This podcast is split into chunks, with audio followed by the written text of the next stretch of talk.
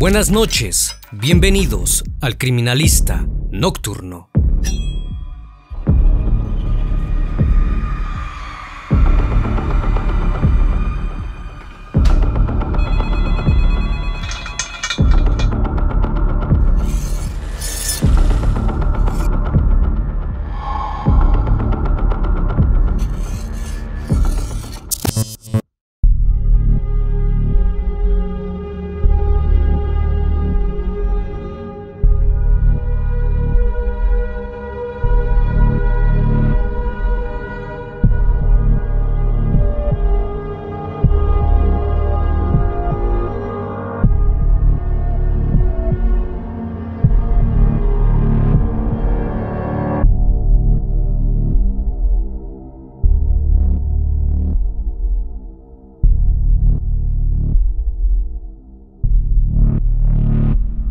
Durante los tiempos antiguos, el ser humano ha recurrido a una deidad con la cual pueda sentirse protegido.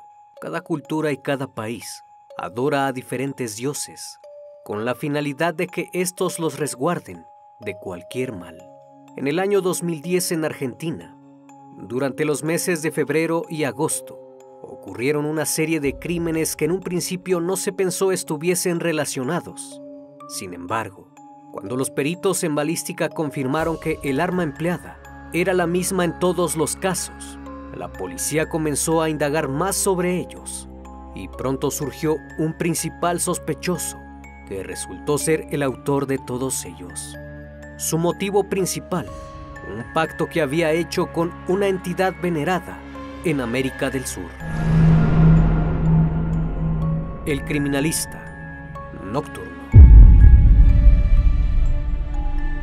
El 21 de febrero del año 2010, a eso de las 6 de la tarde, Jorge Díaz se encontraba caminando por la avenida Bonorino, en el barrio porteño Flores, en Buenos Aires, Argentina, cuando de pronto un sujeto se le aproximó y apuntándole le pidió le entregara todo lo que tenía. Jorge le contestó que no tenía dinero, así que aquel hombre introdujo su mano en uno de sus bolsillos. Al ver que no traía efectivo lo dejó ir pero conforme avanzó se percató que Díaz se dirigió a un kiosco ubicado enfrente de una feria para comprar algo. El sujeto lo siguió y mientras el tendero lo atendía, el agresor le disparó en ambas piernas y se dio a la fuga. El 11 de abril de 2010, Rodrigo Escurra, de 27 años de edad, había salido de su casa en Palermo y se dirigió a una fiesta con un grupo de amigos de la facultad dejó una mochila que llevaba, tomó su bicicleta de trabajo y les dijo a sus compañeros que en un momento regresaba. Se adentró por las oscuras calles del barrio Rivadavia 1, cerca del porteño cementerio del Bajo Flores. Rodrigo se encontraba circulando con su bicicleta, cuando de pronto fue interceptado por un grupo de jóvenes en la calle Alfonsina Storni, a la altura del 768. Uno de ellos le pidió le entregara su bicicleta, el celular y su billetera, sin oponer resistencia. Escurra le dijo que no le daría nada y que lo dejara en paz, pues a menudo acudía al barrio. Ambos comenzaron a forcejear. En un intento por arrebatarle la bicicleta, Rodrigo le dijo, no te voy a dar nada, antes me asesinas. Es así que el sujeto sacó un arma 9 milímetros y le disparó en el pecho, para después quitarle la bicicleta y sus pertenencias dejando únicamente la billetera vacía.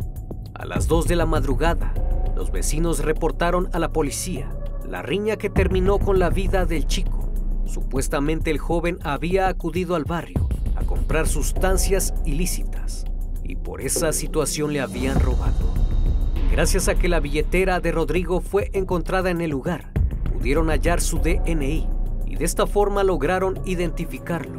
A las 4.30 de la madrugada, sus familiares fueron notificados sobre el incidente y estos aseguraron que el muchacho no era drogadicto, aunque era muy extraño que hubiese salido repentinamente de la fiesta y hubiera entrado en aquel lugar.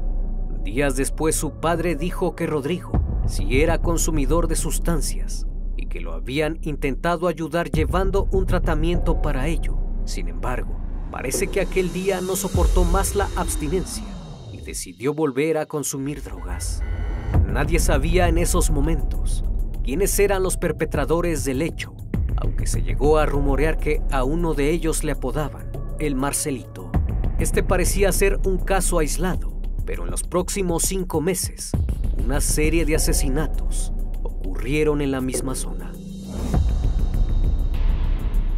El 14 de junio, aproximadamente a las 8 de la noche, Darío Romero recorría el vecindario. Iba camino a jugar fútbol en un campo cercano a su domicilio, cuando de pronto escuchó la voz de un hombre que le llamó. Cuando Darío se dio la vuelta, observó que un sujeto le estaba apuntando, así que instintivamente trató de protegerse, poniendo su mano izquierda frente a su rostro. En ese momento, el tipo que llevaba el arma la accionó y la víctima cayó al suelo gritando y en estado de shock. El agresor en un ataque de risa comenzó a gritarle a su compañero que le había volado la mano. Darío Romero no supo en ese momento quién lo había herido. Una mujer de nombre Mariana Villarreal presenció el suceso y rápidamente llevó al individuo al hospital de Piñero. Las lesiones que recibió Romero culminaron con la amputación de la falange del dedo pulgar. Algunos testigos aseguraron que el autor del hecho había sido un conocido de la víctima y nuevamente salió a relucir el sujeto conocido como el Marcelito. El 2 de agosto, Jorge Mancilla recibió amenazas por parte de este hombre, luego de que lo echara de su casa por una riña que tuvieron. Al irse prometió vengarse de él, así que aquel día regresó por la madrugada y comenzó a gritarle que saliera, que lo iba a asesinar. Sin embargo, Jorge nunca salió y esperó a que el agresor se fuera. Seis días después, el 8 de agosto, volvió al lugar en la casa 1018 del barrio Rivadavia 1 para tomar venganza. Solo que esta vez, en lugar de gritarle, tocó el timbre de la casa y a eso de las 2.30 de la madrugada, Jorge se levantó y abrió la puerta. En ese momento se encontró cara a cara con el sujeto le disparó directamente en la cabeza con un arma 9 milímetros. Mancilla falleció al momento. La bala impactó en el cráneo y bajó hasta alojarse en el lóbulo superior del pulmón izquierdo, produciendo una hemorragia interna. Horas después de haber cometido el crimen, el agresor seguía en el barrio y aún tenía una deuda que cobrar, así que se dirigió al taller de un mecánico de nombre Mario Quintero no le debía nada a este sujeto, sino a uno de sus amigos. La cantidad de dinero eran 300 pesos argentinos por un arreglo de un auto que no había hecho, así que llegó al taller, ubicado debajo de la vivienda del hombre. Una vez ahí, tocó fuertemente la puerta y le reclamó. Como el mecánico se negó a pagarle dinero que no le debía a él, sacó el arma de entre sus ropas y la accionó en tres ocasiones. Pero inesperadamente esta se quedó trabada. En ese momento el mecánico escapó, subió las escaleras de su casa y se encerró. Mientras tanto aquel individuo revisó el arma y todo estaba bien. Hizo unos disparos al aire y ésta se accionó perfectamente. Enojado empezó a dispararla enfrente de la casa hasta que Mario Quintero le dijo que solo tenía 150 pesos que se los daría pero que lo dejara en paz. Luego de haber recibido el dinero, se marchó como si nada hubiese pasado, como si estuviera paseando por el barrio. Gracias a los testimonios de algunas personas, la policía sabía que aquel sujeto se llamaba Marcelo Antelo, alias Marcelito, y que indudablemente debían detenerlo. El 15 de agosto, alrededor de las 9 de la noche, calle Corea 1777, muy cerca de la casa 107 del barrio Rivadavia 1. Alberto Cabrera y Pablo Saunic fueron atacados con armas de fuego, al igual que Rodrigo Escurra. Los jóvenes se dirigían a comprar drogas cuando fueron interceptados. Dos hombres los despojaron de sus pertenencias. Sin embargo, no fue suficiente para que les perdonaran la vida. Uno de los agresores era Marcelo Antelo, que sin dudarlo dos veces, accionó su arma contra Pablo, apuntándole directamente al rostro en dos ocasiones e hiriéndolo de gravedad. Por otra parte, como Alberto Cabrera se resistió al ataque, recibió nueve impactos de bala que provocaron su deceso de inmediato una vez perpetrado el robo. Ambos jóvenes se quedaron tendidos en el suelo. Una de las vecinas llamó rápidamente a emergencias, pues Pablo aún respiraba, pero lamentablemente, camino al hospital falleció debido a las heridas. A la policía la situación se le había salido de control y para ese entonces se encontraban buscando a Marcelo Antelo, pues era el principal sospechoso de los acontecimientos que estaban sucediendo en el barrio Rivadavia. Los siguientes días la policía lo estuvo buscando por todo el barrio y las zonas aledañas, debido a que era muy escurridizo, no daban con él. Hasta que la mañana del 28 de agosto, unos patrulleros de la comisaría 38 estaban realizando un patrullaje por las calles, hasta que a las 4.30 de esa tarde observaron a un sujeto con las características de Antelo sentado en una vereda de la avenida Bonorino 1600. Cuando uno de los oficiales le pidió se levantara, este sacó un arma y respondió a tiros. Afortunadamente los uniformados lograron someterlo y recuperaron la pistola que portaba, junto con dos cargadores de 9 milímetros. Esta tenía un escudo de la Policía Federal, así que la llevaron para revisar el número de serie y ver a quién pertenecía. Más tarde se supo que se la había robado a un oficial que cumplía con sus funciones el 26 de marzo, cuando fue abordado por tres sujetos que comenzaron a golpearlo, haciendo que el arma cayera y siendo despojado de la misma. Una vez que fue llevado a la sala de interrogación, Marcelo dijo que comenzó a asesinar porque había hecho un pacto con San la Muerte, prometiéndole que acabaría con una persona por semana a cambio de protección para él y su familia.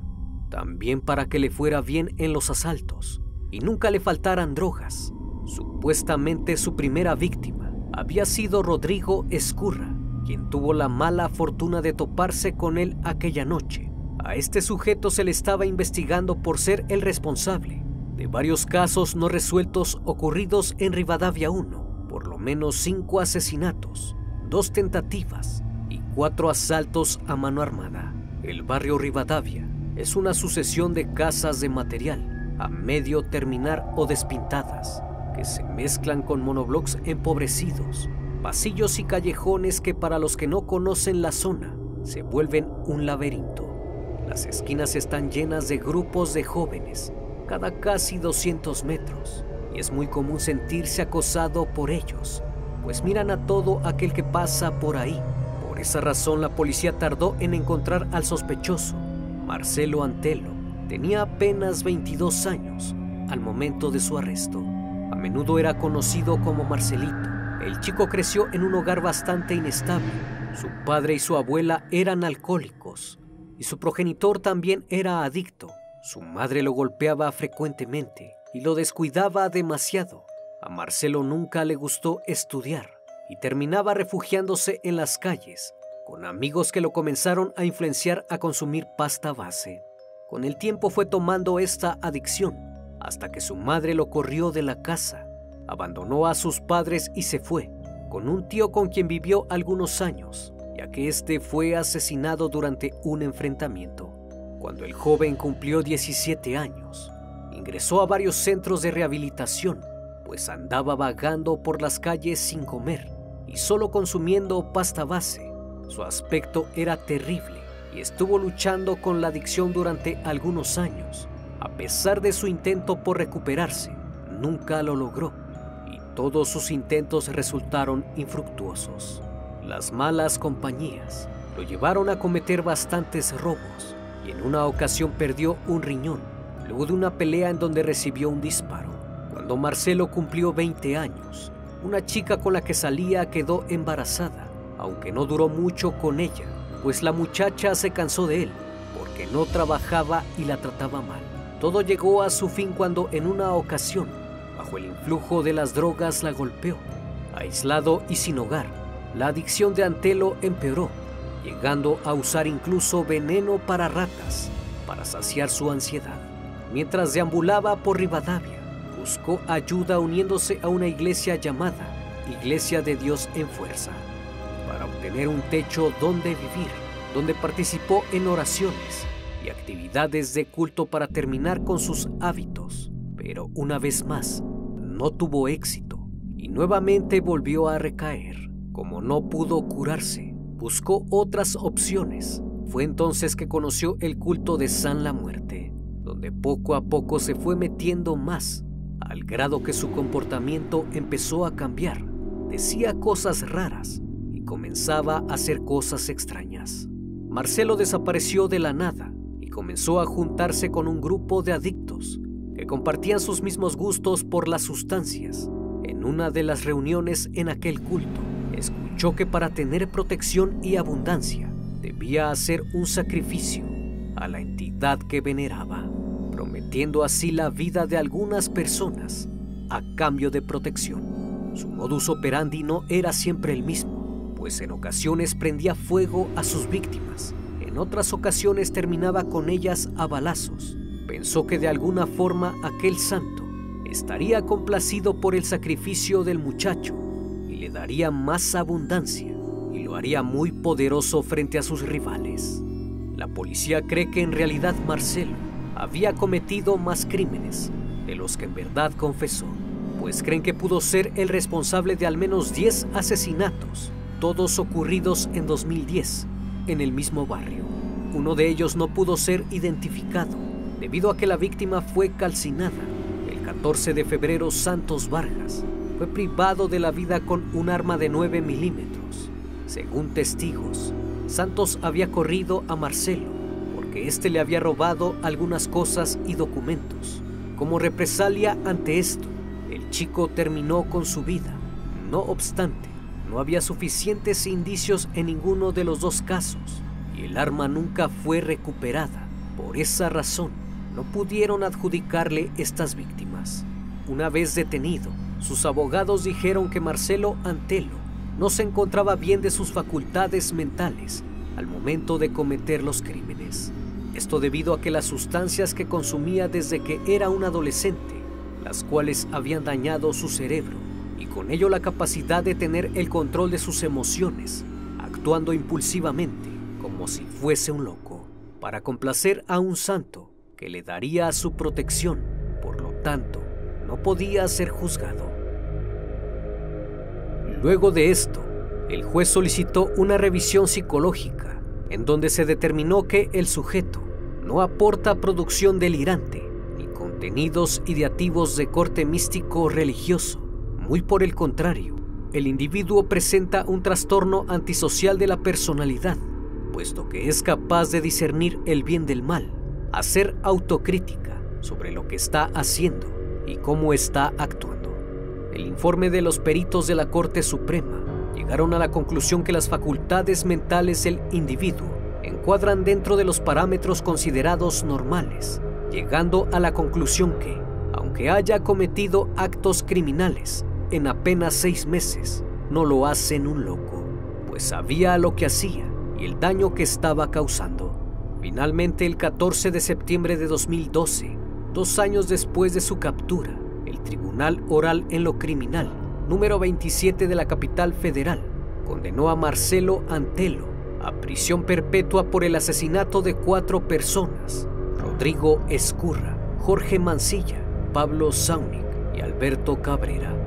Además se le acusó de tentativa en contra de Jorge Díaz Armas, Mario Quintero y Darío Romero. Antes de escuchar la sentencia, Marcelo Antelo, que se mantuvo todo el tiempo con la cabeza agachada, como si rezara, se negó a hacer uso del derecho a pronunciar unas palabras. Su defensa apeló la sentencia y consideró inconstitucional la prisión perpetua. Finalmente, en junio de 2014, la Sala 3 de la Cámara Federal de Casación Penal rechazó el recurso de casación presentado por la defensa, por lo que consideró anticonstitucional y confirmó la sentencia. Los jueces dijeron que la pena que se le impuso a Antelo no resulta desproporcional con la magnitud del injusto y el grado de culpabilidad exhibido por el nombrado. Un caso más que nos muestra que las drogas no son la solución para enfrentar los problemas, ya que si se les permite entrar en una vida, pueden destruirla y acabar con ella por completo. Como cada noche, estimado público, les agradezco que hayan llegado hasta acá. Si aún no estás suscrito, te invito a que lo hagas y formes parte de esta gran comunidad. También les recuerdo que pueden seguirme por las redes sociales, donde también comparto algunas cosas que pueden ser de su interés. Esto es El Criminalista Nocturno. Hasta la próxima emisión. Buenas noches.